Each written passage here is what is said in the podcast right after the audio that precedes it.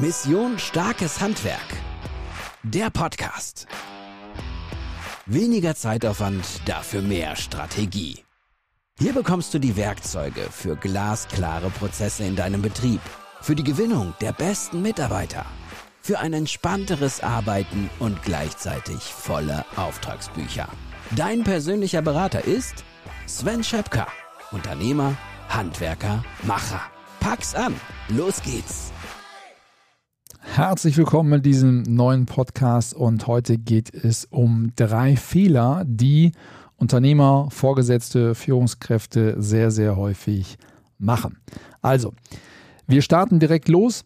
Erster Fehler, den ganz, ganz viele Unternehmer machen und den ich, wenn ich offen und ehrlich bin, auch sehr, sehr lange begangen habe, ist, du gibst keine Vision, kein Ziel, kein sogenanntes Why. Was ist eigentlich der Sinn des Unternehmens? Warum machen wir das eigentlich vor? Und du sprichst mit deinen Mitarbeitern nicht darüber.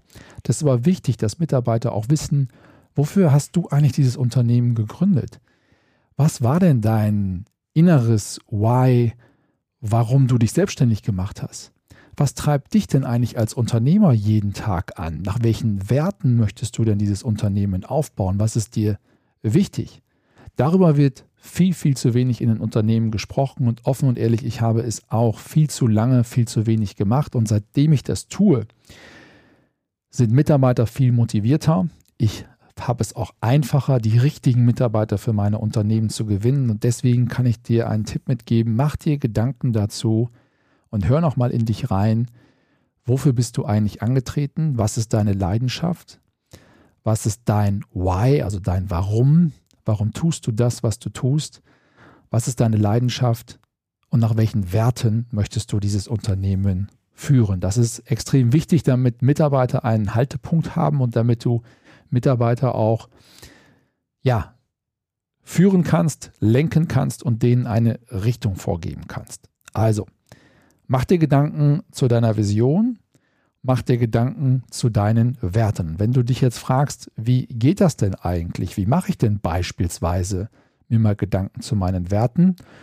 Da gibt es verschiedene Übungen. Du kannst uns gerne mal anschreiben per Mail. E-Mail-Adresse wirst du finden auf unserer Website Mission Starkes Handwerk. Dann können wir dir da auch mal einen Impuls zukommen lassen. Aber so eine Werteübung ist im Grunde genommen gar nicht so schwer. Das heißt, du hast einen, einen Zettel, auf dem stehen beispielsweise 50, 60 verschiedene Werte drauf. Fairness, Leistung, Familie, Liebe, Verantwortung, Führung. Also verschiedene Werte. Und dann gehst du hin und markierst mit einem Textmarker die Werte, die dir am wichtigsten sind. Beispielsweise 10. So, diese zehn Werte schreibst du raus. Und dann wird das weiter nach unten verdichtet. Dann sagst du, okay, aus diesen zehn, welche drei sind mir denn am wichtigsten? Welche drei Werte sind dir am wichtigsten? Und das sind dann deine Werte und gleichzeitig natürlich auch prägend für die Werte deines Unternehmens, weil wenn du als Unternehmer, als Eigentümer, als Inhaber kannst du kein Unternehmen aufbauen im Handwerk, wenn dieses Unternehmen nicht nach deinen Werten funktioniert. Deswegen bin ich auch ein Freund davon, natürlich mit den Mitarbeitern darüber zu sprechen. Aber deine Aufgabe ist an der Stelle im Handwerk auch die Werte, und das darfst du auch tun, ein Stück weit vorzugeben. Das ist ja anders wie in einem Konzern, wo Inhaber des Konzernes Aktionäre vielleicht sind. Da kannst du einen Werteentwicklungsprozess aufsetzen. Also, dort kannst du über Monate in verschiedenen Teams die Werte des Unternehmens erarbeiten lassen, aber doch nicht in einem kleinen Handwerksbetrieb, weil es doch vollkommen klar, der einzige im Vergleich zu Konzernen, der dieses Handwerksunternehmen mit an Sicherheit grenzender Wahrscheinlichkeit nicht verlassen wird, bist du selbst. Das ist in einem Konzern, wo angestellte Geschäftsführer, Vorstände arbeiten, anders. Also du darfst mutig sein und deine Werte, wonach du lebst, wonach du das Unternehmen aufgebaut hast, mit deinem Herzblut, mit deinem Schweiß, mit deinem finanziellen Risiko, darfst du die Unternehmenswerte natürlich prägend vorgeben. Sprich mit den Mitarbeitern drüber. Teilen die diese Werte? Welche Werte sind denen wichtig? Und dann ergänzt du sie vielleicht. Aber du brauchst nicht die Werte des Unternehmens von deinen Mitarbeitern entwickeln lassen. Das ist Unsinn im Handwerk. Also, das ist eine Aufgabe, eine unternehmerische Aufgabe, mit der solltest du dich in allererster Linie beschäftigen.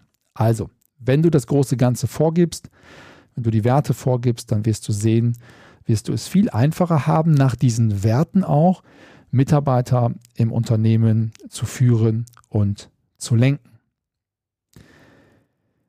Der zweite Punkt, der zweite Fehler, den viele vorgesetzte Unternehmer machen, ist eine unklare und unpräzise Kommunikation. Vielleicht kennst du den Fall. Du hast einem Mitarbeiter eine Aufgabe gegeben und der Mitarbeiter kommt abends zurück und hat die Aufgabe anders gemacht, wie du es eigentlich gedacht hattest. Und du schlägst die Hände über den Kopf zusammen und denkst, meine Güte, ich habe es doch genau andersrum gemeint.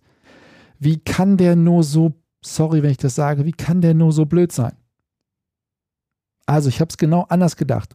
Warum hat er es denn jetzt so gemacht? Dann solltest du berücksichtigen, dass es ein Sender-Empfänger-Prinzip gibt. Das heißt, natürlich kannst du jetzt ausschließlich deinem Mitarbeiter die Schuld in Anführungsstrichen in die Schuhe schieben, aber zum, zur Kommunikation gehört Sender-Empfänger. Das heißt, reflektier dich mal selbst. Hast du die Aufgabe klar und präzise genug formuliert?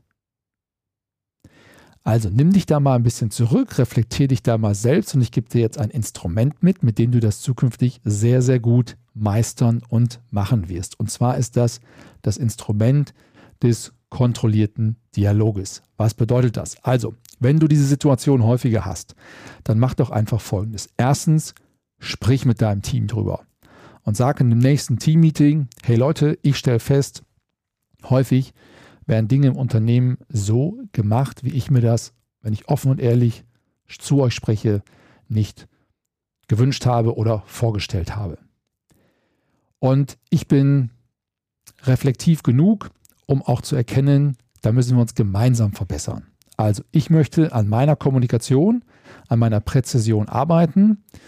Und wenn wir das gemeinsam tun, dann möchte ich das wie folgt in Zukunft machen. Also, wenn ich euch eine Aufgabe gebe, dann werde ich euch, nachdem ich euch die Aufgabe übergeben habe, euch bitten, diese Aufgabe mit eigenen Worten nochmal wiederzugeben. Also wundert euch nicht, wenn ich demnächst zu euch komme und am Ende sage, hey, fasst doch nochmal bitte die Aufgabe mit eigenen Worten zusammen. Dieses Instrument ist so mega wertvoll, weil jetzt geht der Mitarbeiter hin und fasst zusammen, so wie er es verstanden hat.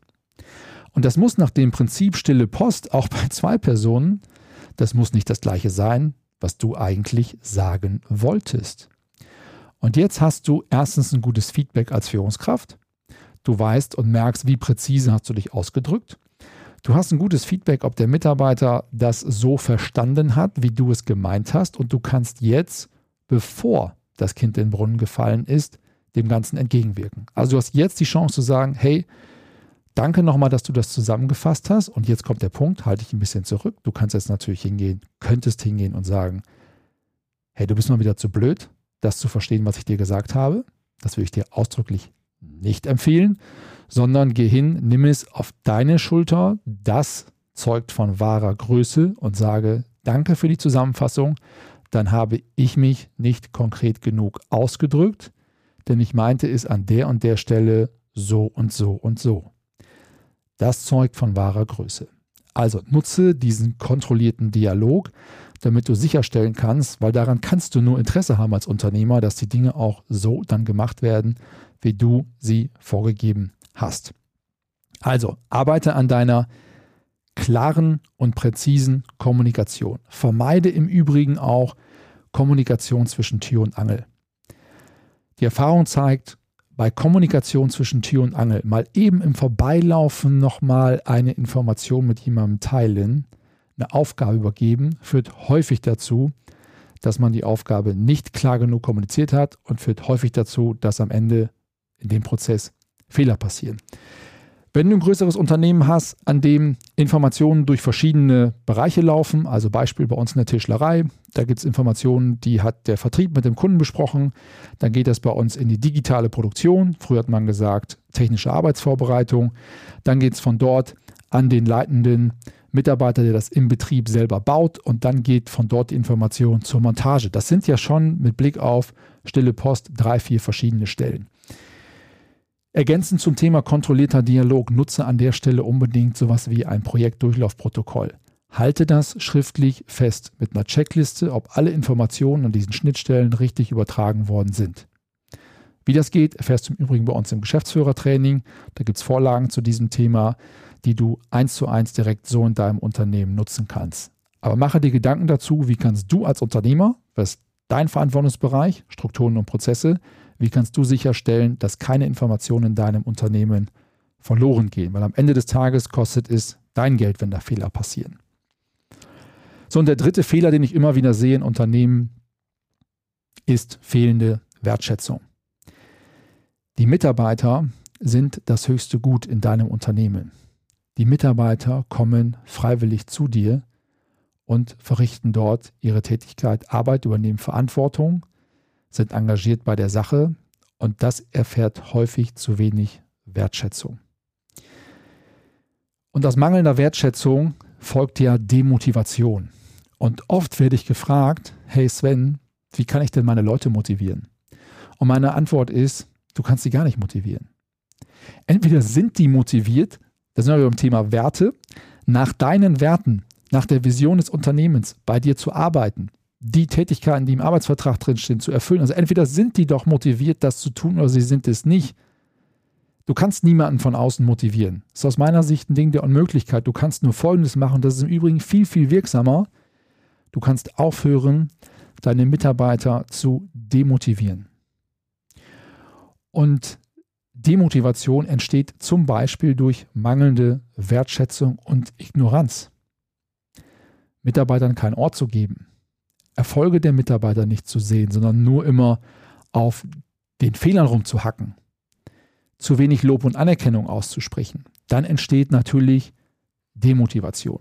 Demotivation entsteht aber auch durch Delegieren und es danach doch selber machen. Also wenn du eine Aufgabe übergeben hast an deine Mitarbeiter, dann bleibt die auch da und dann machst du es nicht selber. Du kannst natürlich Feedback einfordern, du kannst ähm, kontrollieren. Du kannst ähm, steuern, also dem Mitarbeiter sagen, so möchte ich es nicht haben, versuch nochmal an der und der Stelle das so und so zu modifizieren. Aber bitte nicht delegieren und es selber machen, weil dann entsteht bei deinem Mitarbeiter oder deinen Mitarbeitern der Eindruck, der Alte macht es nachher sowieso selber. Also der Chef. Der Chef macht es sowieso nachher wieder selber. Ruhig an. So, das passiert dann. Also, delegieren und selber machen sorgt für Demotivation. Demotivation folgt aber auch auf unklare Personalentscheidungen. Und da geht es nicht um Details. Da musst du ja auch einen Datenschutz beachten und die Persönlichkeitsrechte eines jeden Mitarbeiters. Aber wenn Mitarbeiter eingestellt werden oder Mitarbeiter das Unternehmen verlassen und es ist nicht klar, nochmal, nicht im Detail, aber in den Grundzügen, warum das so ist, dann entsteht Unsicherheit und aus Unsicherheit erwächst häufig Demotivation.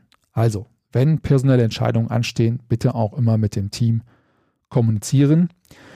Und dann entsteht Demotivation zuletzt durch fehlende Konsequenz.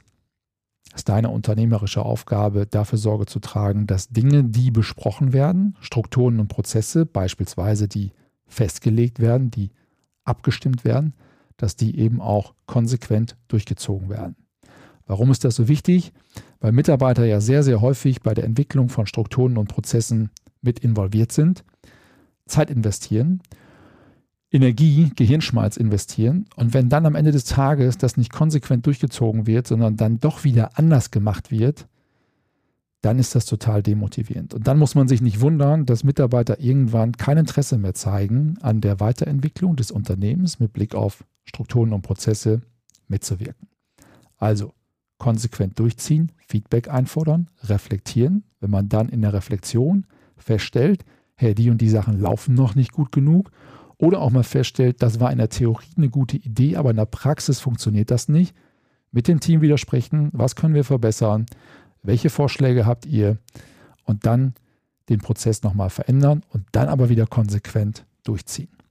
Also, das sind die drei Fehler, meiner Ansicht nach, die ich am häufigsten feststelle bei Unternehmern. Also erstens, nochmal zusammengefasst, keine Vision, kein Why, keine Identifikation, keine Vorgabe von Werten, nach denen im Unternehmen agiert werden soll. Der zweite Punkt ist unklare, unpräzise Kommunikation. Und der dritte Punkt ist fehlende Wertschätzung. Also, das waren meine Impulse für diese Podcast-Folge, wie du mit uns, wenn du mit uns zusammenarbeiten möchtest, Kontakt aufnehmen kannst. Missionsstarkeshandwerk.de. Ansonsten wünsche ich dir jetzt erstmal eine gute Zeit und sage bis zur nächsten Podcast-Folge. Mission Starkes Handwerk. Der Podcast von und mit Sven Schöpker. Sei auch ein Macher, mach mit. Mehr Handgriffe und Werkzeuge findest du auf missionstarkeshandwerk.de.